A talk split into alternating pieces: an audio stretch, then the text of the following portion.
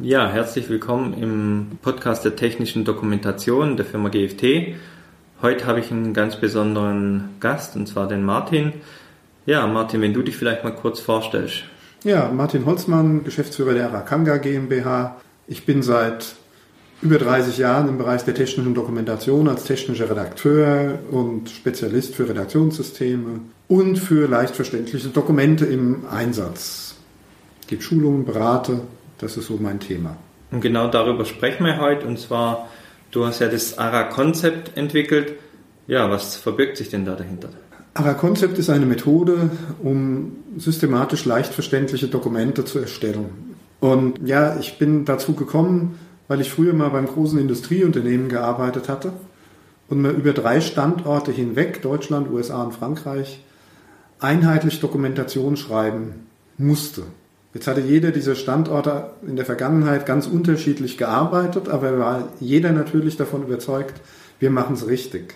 Und es musste eine Methode gefunden werden, mit der Einheitlichkeit hergestellt werden konnte. Damals bin ich über Information Mapping gestolpert und diese Methode, die hat mich fasziniert und die hat uns geholfen, diese Einheitlichkeit einfach herzustellen. Einige Jahre später habe ich mich selbstständig gemacht und habe gedacht, okay, das muss man weiter schulen. Ich bin daher auch ausgebildeter Information Mapping Trainer, habe aber gemerkt, die Methode, die ist schon vor langer Zeit entwickelt worden, tatsächlich so in der Zeit von 1968 bis 1972, also im letzten Jahrhundert, und hat sich seitdem nicht weiterentwickelt.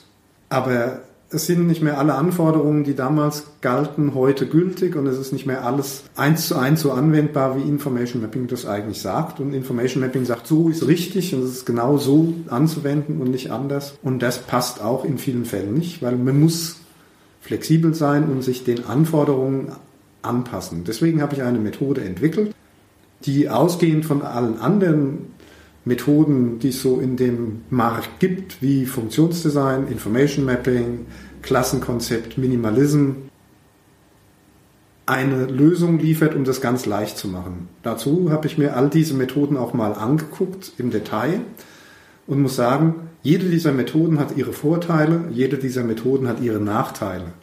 Warum? Sie kommen alle aus unterschiedlichen Quellen.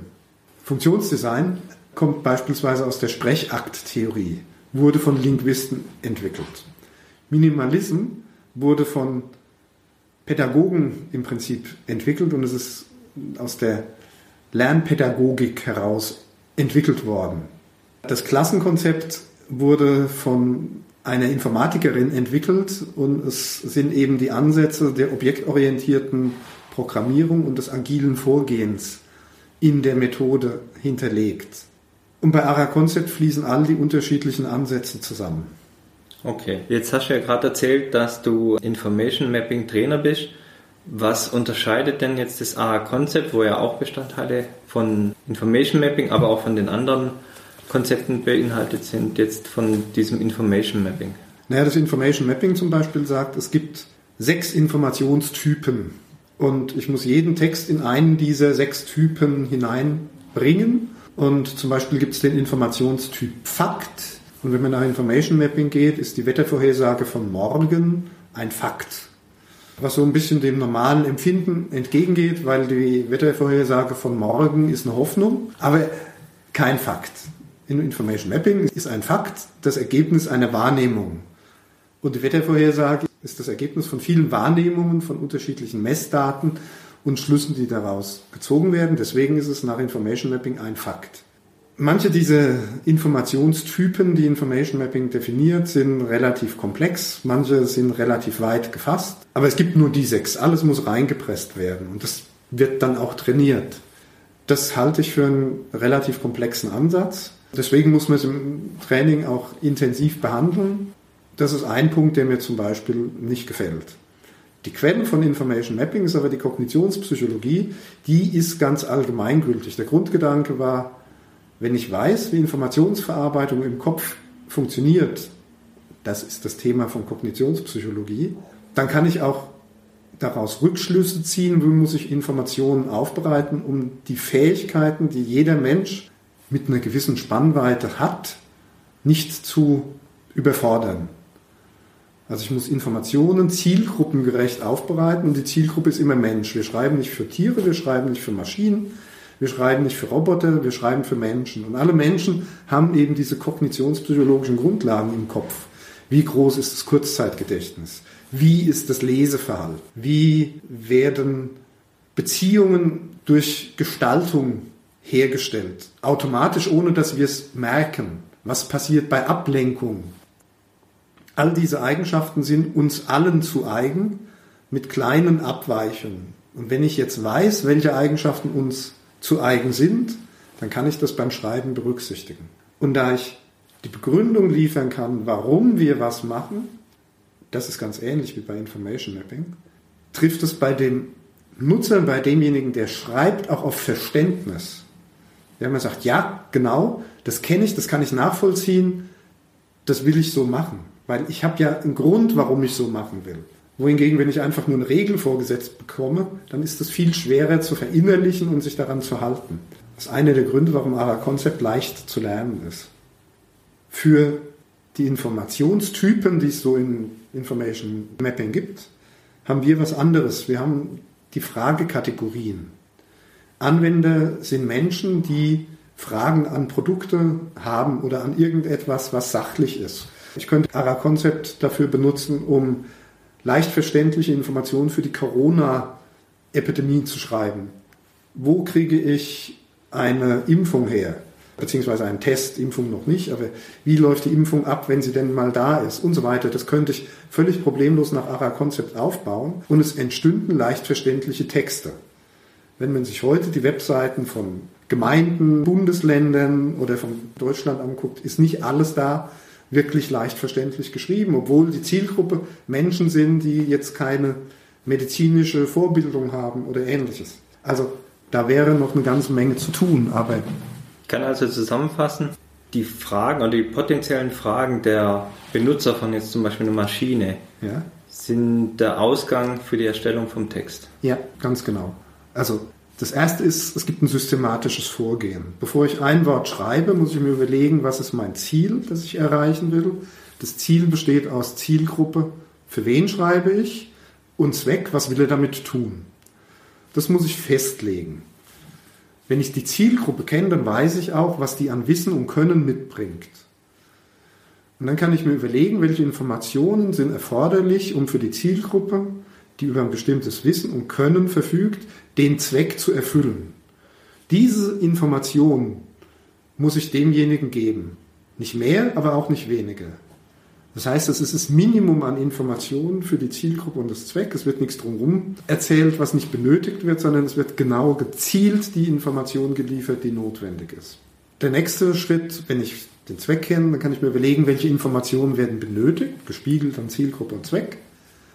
Wenn ich die Informationen kenne, dann habe ich sozusagen einen Haufen Informationen vor mir. Dann kann ich anfangen, diesen Haufen zu gruppieren und sequenzieren, weil ich muss die Informationen ja in einer bestimmten Reihenfolge zu dem Nutzer bringen, zum Anwender bringen. Und dann kann ich mir am Schluss überlegen, wie schreibe ich es denn nun, wie stelle ich es dar, wie formuliere ich es. Und bei dem letzten Schritt kommt dann das Thema der Kognitionspsychologie hinzu, um die Dinge einfach aufzubereiten. Also erst ist ein systematisches Vorgehen da, dann, wenn ich die Informationshaufen geschaffen habe, kann ich hergehen, kann es in Fragekategorien untergliedern. Für bestimmte Fragekategorien gibt es bestimmte Antwortmuster. Diese Antwortmuster sind standardisiert. Die Standardisierung geht nicht unbedingt auf mich zurück. Also zum Beispiel, es gibt eine Standardisierung für Begriffe. Also zum Beispiel, was ist ein Fahrrad? Wenn ich erklären will, was ist ein Fahrrad, dann sage ich, ein Fahrrad ist ein Fortbewegungsmittel mit zwei Rädern, das von Muskelkraft angetrieben wird. Okay? Dieser Satz hat eine Standardstruktur. Er nennt den Begriff, dann nennt er die übergeordnete Kategorie, dann nennt er die wesentlichen Merkmale, zwei Räder und dass er von Muskelkraft angetrieben wird. Das unterscheidet ihn vom Motorrad, oder vom E-Bike oder sonstiges. Das ist eine klare Definition. Die ist aber nicht neu. Die Definition, dass man die so beschreibt, hat sich Aristoteles überlegt. Die passt aber tatsächlich zu den kognitionspsychologischen Erkenntnissen, die nämlich sagt, okay, Informationen werden in Kategorien, in Bereichen gespeichert. Deswegen nennt man die übergeordnete Kategorie. Und dann nennt man sich die Merkmale, die einen bestimmten Begriff ausmachen. Und genau das wird auch in unserem Kopf abgespeichert. Merkmale, an denen ich einen Begriff erkenne. Auch die Merkmale, die ihn von was anderem unterscheiden. Das heißt, die Definition, die Aristoteles getroffen hat, der von Kognitionspsychologie noch nicht allzu viel wusste, entspricht genau dem, wie wir solche Informationen bei uns im Kopf abspeichern. Und deswegen passt das Muster von Aristoteles hervorragend, um einen Begriff leicht verständlich zu erklären. Nur als ein Beispiel. Also was ist das, was bedeutet das? Als Fragekategorie, darauf antworten wir mit Begriff nennen, übergeordnete Kategorie, wesentliche Merkmale, unterscheidende Merkmale, Punkt. Ja, wir sind jetzt schon mitten im Nutzen für den Anwender angekommen, beziehungsweise es gibt ja auch natürlich einen Nutzen für den Redakteur. Wir haben ja in so einem Konzept immer zwei Menschen oder mhm. ja, zwei Zwei Seiten, zwei Beteiligten, genau. Wenn wir jetzt vielleicht nochmal anfangen mit dem Redakteur. Welcher Nutzen hat denn ein Redakteur? Jetzt nehmen wir mal einen Redakteur, der noch kein Redaktionssystem hat. Was hat der denn für einen Nutzen, wenn er jetzt dieses A-Konzept benutzt? Er hat einen klaren Leitfaden, wie er vorgehen muss und er hat klare Muster, also im Prinzip einen Redaktionsleitfaden, wie er schreiben muss oder kann oder sollte, je nachdem, wie er es empfindet wenn ich auf einen neuen Begriff stoße, muss ich nicht mehr lange darüber nachdenken, wie beschreibe ich den Begriff. Ich benutze das vordefinierte Muster. Wenn ich eine Anleitung vor mir habe, wenn ich jemandem also erklären will, was muss er tun, dann gibt es dafür ein Muster, wie ich dieses, was muss er tun, erkläre. Wenn er Entscheidungen treffen muss innerhalb dieser Anleitung, dann gibt es ein Muster, wie ich Entscheidungen in einer Anleitung unterbringe. Wenn er beschreiben will, wie funktioniert das, dann hat er ein Muster, wie, wie funktioniert das beschrieben werden muss, beziehungsweise es gibt halt auch mehrere Muster natürlich, aber er braucht gar nicht mehr groß intensiv darüber nachzudenken, sondern er kann in die vorhandenen Muster greifen und kann sich das Passende aussuchen und kann dann direkt runterschreiben. Das heißt, man ist schneller beim Schreiben. Man ist, was gleichzeitig passiert, modularer beim Schreiben. Warum? Man schreibt ja in ganz kleinen Einheiten, nämlich in Frage-Antwort-Sequenzen. Und diese Frage-Antwort-Sequenzen werden zu einem sogenannten Topic zusammengefügt. Die Frage-Antwort-Sequenzen beinhalten immer die Antwort auf eine einfache Frage, aber zu einem Thema, nehmen wir zum Beispiel Ölstand prüfen beim Auto, ja. da gibt es mehrere Frage-Antworten, die man sich stellen muss oder Fragen, die man sich stellt und Antworten, die gegeben werden müssen, um das durchzuführen. Also ein Topic würde heißen Ölstand prüfen, aber eine Frage dafür wäre, was sind die Voraussetzungen, damit ich den Ölstand prüfen kann? Eine andere, was brauche ich an Hilfsmitteln, um den Ölstand zu prüfen? Und dann kommt, wie gehe ich eigentlich vor? Das heißt, es sind drei verschiedene Fragen, die ich mindestens habe, wenn ich Ölstand prüfen will. Also heißt mein Topic Ölstand prüfen, aber die Detailfragen heißen Voraussetzungen, benötigte Hilfsmittel, und am Schluss wieder Ölstand prüfen. Und da kommt dann Schritt für Schritt, was ich tun muss. Also, Frage-Antwort-Kategorien bilden die kleinsten Einheiten, in denen ich schreibe. Sie werden zusammensortiert zu Topics und in einem Topic stehen immer Frage-Antwort-Muster drin und sonst nichts. Und auf die Art und Weise kann ich auch komplexeste Themen behandeln. Das war jetzt ein Primitivthema natürlich, aber geht für alles. Dann ist ja die Voraussetzung, es steht gerade, es ist warm, diese ja. ganzen Sachen, genau. Ja. Das steht unter Voraussetzung. Richtig, genau. Dann die Hilfsmittel, mhm. eben Lappen. Lappen, genau. Entsprechende Beleuchtung, sonst kann ich den Stab nicht ablesen. Mhm. Und dann habe ich natürlich meine Schritte, wäre dann die dritte Frage. Das heißt zuerst Motorhaube öffnen, dann Stab rausziehen, Punkt für Punkt. Genau. Das heißt, ich muss mir eigentlich nur noch überlegen, welche Schritte ich nacheinander aufbaue. Mhm. Der Rest ist ja eigentlich durch die Frage vorgegeben. Ich überlege mir, welche Fragen hat der Anwender in dem Kontext. Ich recherchiere die Antworten, weil beim Ölstand weiß ich es, aber bei wie wechsle ich das Getriebeöl bei irgendeiner komplexen Maschine, weiß ich typischerweise nicht, sondern da muss ich meinen Fachmann befragen als Redakteur. Und dann sammle ich vielleicht mit einem kleinen Video, wie das Ganze gemacht wird und dann formuliere ich es in eine Anleitung um. So geht's. Gut. Ich habe noch ein bisschen was mitgeschrieben. Das heißt, wir haben natürlich den Zeitverteil für den Redakteur beim Erstellen, beziehungsweise ganz am Schluss natürlich für die Firma, weil der Redakteur ja Arbeitszeit kostet. Mhm. Dann haben wir ja die modulare Aufbauweise mit kleinen Modulen. Das heißt, ich habe dann auch eine gute Wiederverwendung und die Einsparung bei den Übersetzungskosten. Ja, also es ist auch dadurch die ideale Voraussetzung, um ein Redaktionssystem zu nutzen, weil Redaktionssysteme arbeiten modular und oft kommt die Frage, ja, auf welche Ebene soll ich denn modularisieren? Also auf Kapitelebene oder auf Absatzebene oder auf Unterkapitelebene oder ja, wo soll ich das denn machen? Aber weder ein Absatz ist eine definierte Einheit, noch ist ein Kapitel oder ein Unterkapitel eine definierte Einheit, weil manche Kapitel sind riesig, andere Kapitel sind klein, ein Unterkapitel kann auch schon fünf Seiten lang sein. Ja. Ein Topic ist immer eine umfangreiche Anwenderfrage und er wird immer beantwortet, indem Frage-Antwort-Sequenzen kommen, die genau die Fragen, die es in Bezug auf die größere Frage, die im Topic mhm. gestellt wird, beantworten. Okay. Und damit habe ich Module, die ich wiederverwenden kann. Wir hatten vorher noch die Anwender genannt, zu denen wir jetzt auch gehen dürfen. In Deutschland ist ja relativ einfach. Wir haben ja hier ein gutes Ausbildungssystem, das heißt, ich kann als Redakteur relativ einfach mir die Nutzergruppen recherchieren. Mhm. Ich weiß, ein Maschinenbediener hat eine Ausbildungszeit drei Jahre, lernt das und das. Ich weiß, ein Elektriker hat die Ausbildungszeit, lernt das und das.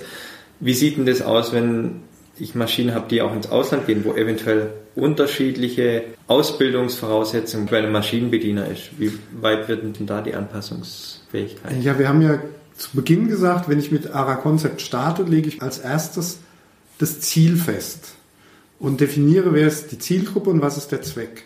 Wenn ich jetzt sage, ich liefere international, dann ist meine Zielgruppe anders. Sie verfügt nämlich über weniger Wissen. Weniger Wissen bedeutet, ich muss mehr Wissen in das Dokument hineinschreiben. Ja, also die Zielgruppe weiß weniger, also muss ich ihr mehr erklären. Einem ausgebildeten Elektriker muss ich nicht erklären, dass Strom gefährlich ist. Aber wenn ich nicht weiß, ob der in dem Zielland tatsächlich eine Ausbildung als Elektriker hat, naja, dann sollte ich es vielleicht doch reinschreiben, dass Strom gefährlich ist. Also in Abhängigkeit von Zielgruppe und Zweck wird der Umfang dessen, was ich schreiben will und muss, ganz unterschiedlich sein. Das heißt, wenn ich international aufgestellt bin, nehme ich gleich die internationale Zielgruppe ins Konzept ja. auf. Okay. Nehme ich eher die ins Visier. Und ja, dann wird natürlich die Dokumentation umfangreicher. Klammer auf, und sie wird teurer, Klammer zu. Also immer wenn ich an der Zielgruppe und am Zweck eine Veränderung vornehme, ändert sich mein finanzieller Aufwand, den ich für die Betriebsanleitung, Bedienungsanleitung, Wartungsanleitung treiben muss. Ja, je weniger die Zielgruppe weiß, umso mehr muss ich schreiben, umso teurer wird das Dokument, umso teurer werden auch Übersetzungen, weil mehr Text. Also das hängt ganz direkt miteinander zusammen. Aber der Vorteil beim ARA-Konzept ist, für die Zielgruppe ist der Text minimal. Weil wir gehen ja von der Zielgruppe aus und schreiben nur das rein, was die Zielgruppe benötigt. Und nicht mehr. Also insofern ist es eine minimalistische Dokumentation, das heißt aber nicht zwingend, dass es eine kurze Dokumentation ist. Jetzt könnte man ja sagen, okay, also jetzt sag, sagst du, die Anleitung ist vielleicht dann 300 Seiten lang. Das ist ja dann völlig abschreckend für die Zielgruppe, für die Nutzer. Die wollen ja keine 300 Seiten lesen, sage ich ja, stimmt. Muss auch keiner. Warum? Jede Frage-Antwort-Sequenz hat einen Titel. Das heißt, das Dokument ist in kleine betitelte Einheiten unterteilt. Über das Inhaltsverzeichnis komme ich über Kapitel und Topics schon in die Nähe dessen, wo ich hin will, sehr schnell. Und auf der Seite finde ich ganz direkt die Information, die mich interessiert, weil sie hat ja einen Titel. Also es passiert mir nie mehr, dass ich irgendwie anderthalb Seiten Text vor mir habe und ich die von links oben nach rechts unten möglichst schnell überfliegend lesen muss. Alles, was ich lesen muss, sind die sechs Überschriften oder die drei Überschriften oder die sieben Überschriften, aus denen der Topic besteht um zu erkennen, was muss ich eigentlich lesen. Das heißt, wir schreiben so, dass der Nutzer möglichst wenig lesen muss. Und damit ist er auch bei umfangreichen Dokumenten schnell am Ziel.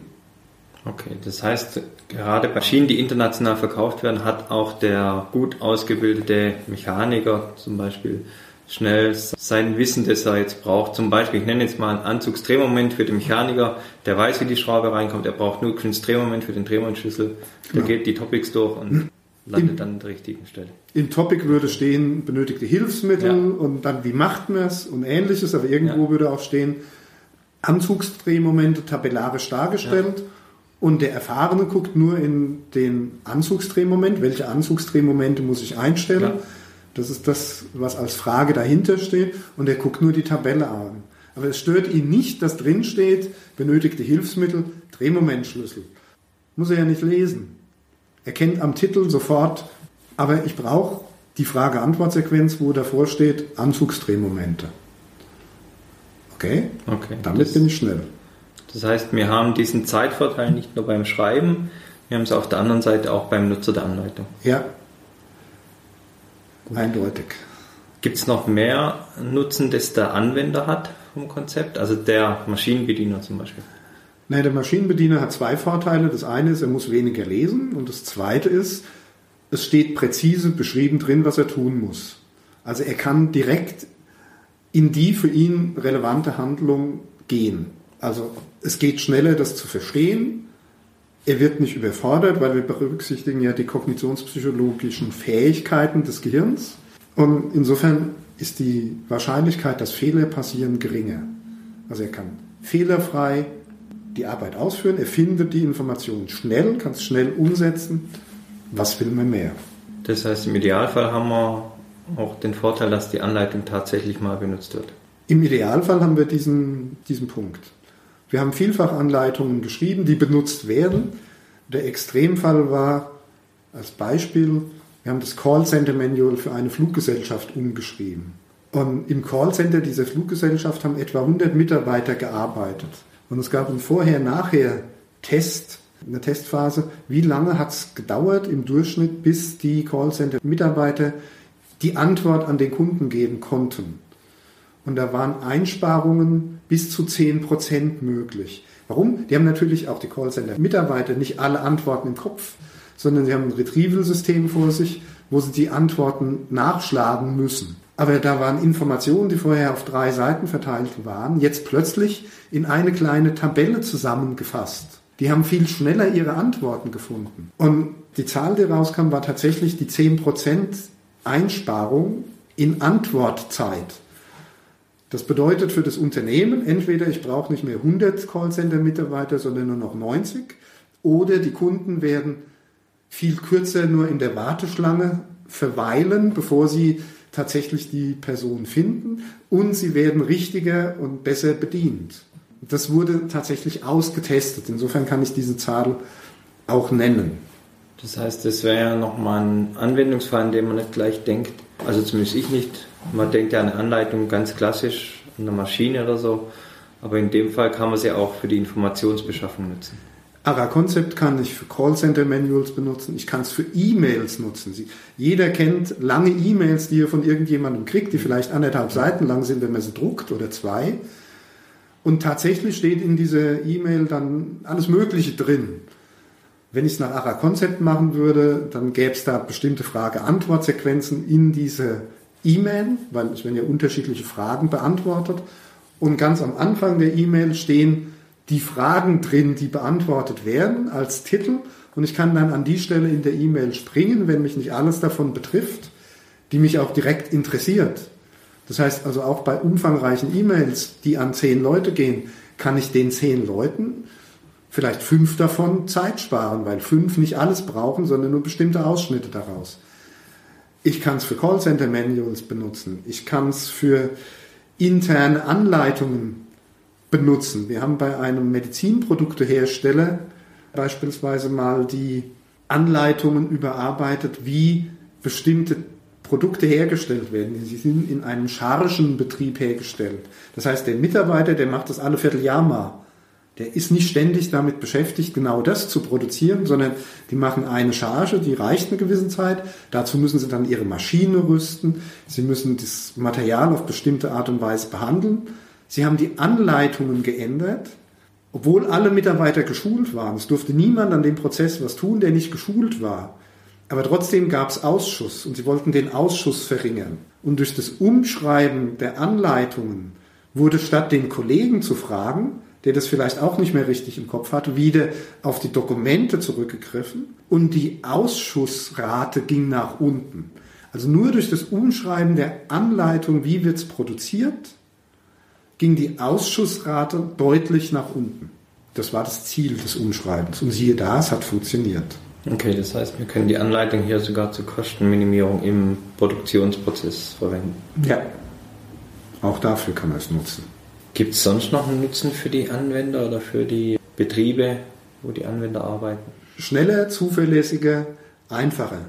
Okay. Mehr Nutzen können wir leider mit der Dokumentation nicht liefern. Dann glaube ich, haben wir ja mal einen ganz guten Überblick über das Konzept bekommen. Wir haben noch einen Vorteil für denjenigen, ja. der schreibt, beziehungsweise für das erstellende okay. Unternehmen. Ja. Ich habe ja gesagt, der Text ist minimal. Ja. Bedeutet, ein minimaler Text kostet, verursacht natürlich auch nur minimale Übersetzungskosten. Ja, also es steht nichts drin, was nicht relevant ist und insofern auch nichts Überflüssiges. Und in normalen Anleitungen finde ich ganz oft überflüssige Texte. Und die, die nicht da sind, muss man nicht übersetzen. Also wir sparen auch Übersetzungskosten und Druckkosten. Und wenn wir jetzt schon bei Übersetzungen sind, da auch die Sätze so naja, standardisiert sind, weil sie den Mustern folgen, die man vorgibt, hat man auch im Translation Memory System, die ja beim Übersetzen immer eingesetzt werden, eine höhere Trefferquote als bei normalen Dokumenten. Also auch hier hilft es dem Hersteller, Kosten zu reduzieren. Dann bedanke ich mich, Martin, für den Podcast und für die Informationen über dein Konzept. Mhm, gerne. Und dann hören wir uns beim nächsten Podcast wieder. Gerne. Vielen Dank. Super, Dankeschön. Tschüss. Tschüss.